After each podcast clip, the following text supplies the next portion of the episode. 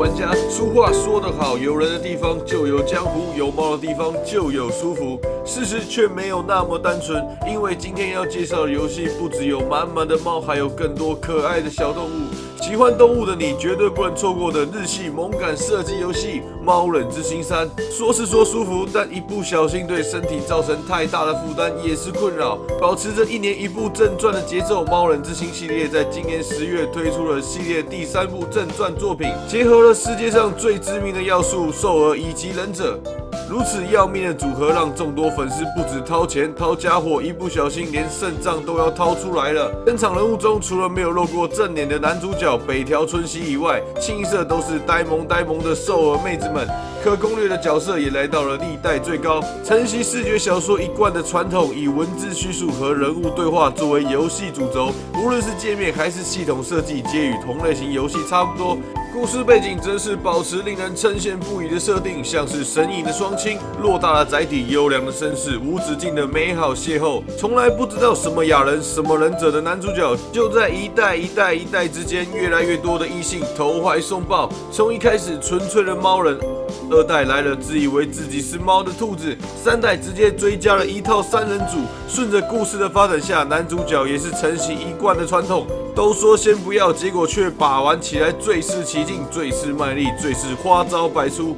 后宫的故事往往就是这么朴实无华且舒服。如此幸福美满的人生，上辈子究竟是烧哪个牌子的香？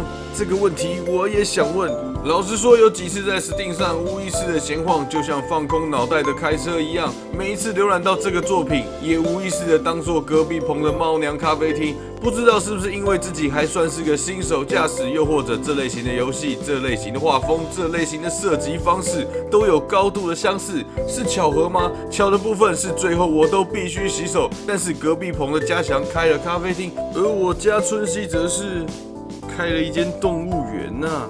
开始逛动物园之前，也来了解一下整个故事背景。也许有人会问，前作没玩过怎么办？没事，故事标题画面就贴心的提供了前情提要。说是前情提要，但看起来比较像是《后宫受娘传》。重点不外乎是争锋之处，女角间的互相吐槽，用简短的几分钟让玩家对主要登场角色以及雅人有所了解。雅人意思就是雅种人类，他们出生在人类时代早期，具备着超人类的力量，以及保留了动物的特征。在接受一连串忍者训练后，向村庄或者贵族们提供各种服务。不要问我为什么忍者都是哑人，也不要问我为什么他们都是女的，也不要问我为什么男主是天选之人。这是巧合吗？不。这是必然的结果。作为系列作品的最终回，把雅人这个设定发挥到淋漓尽致，一次加入多种动物。在游戏开头，各方势力开始互刷一波存在，小打小闹一番。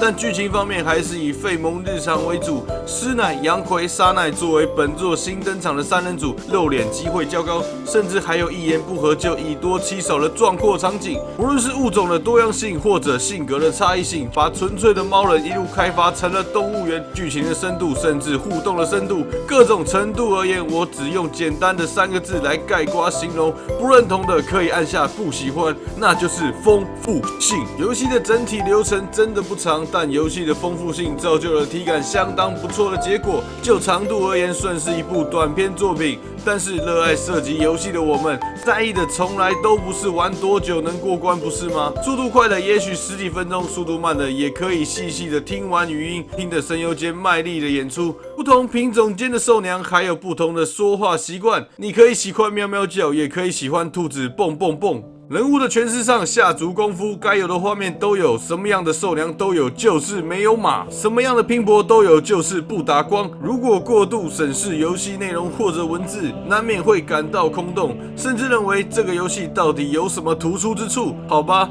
先将双手放回桌面，自己低头看看，这难道不是突出之处吗？毕竟这类型的游戏并不是要去投稿小说奖，或是争取什么游戏奥斯卡，而是希望玩家能完全投入在角色的魅力之中，去享受你购买游戏的初衷。能让玩家开心的游戏就是好游戏，不论是哪一方面的开心，对吧？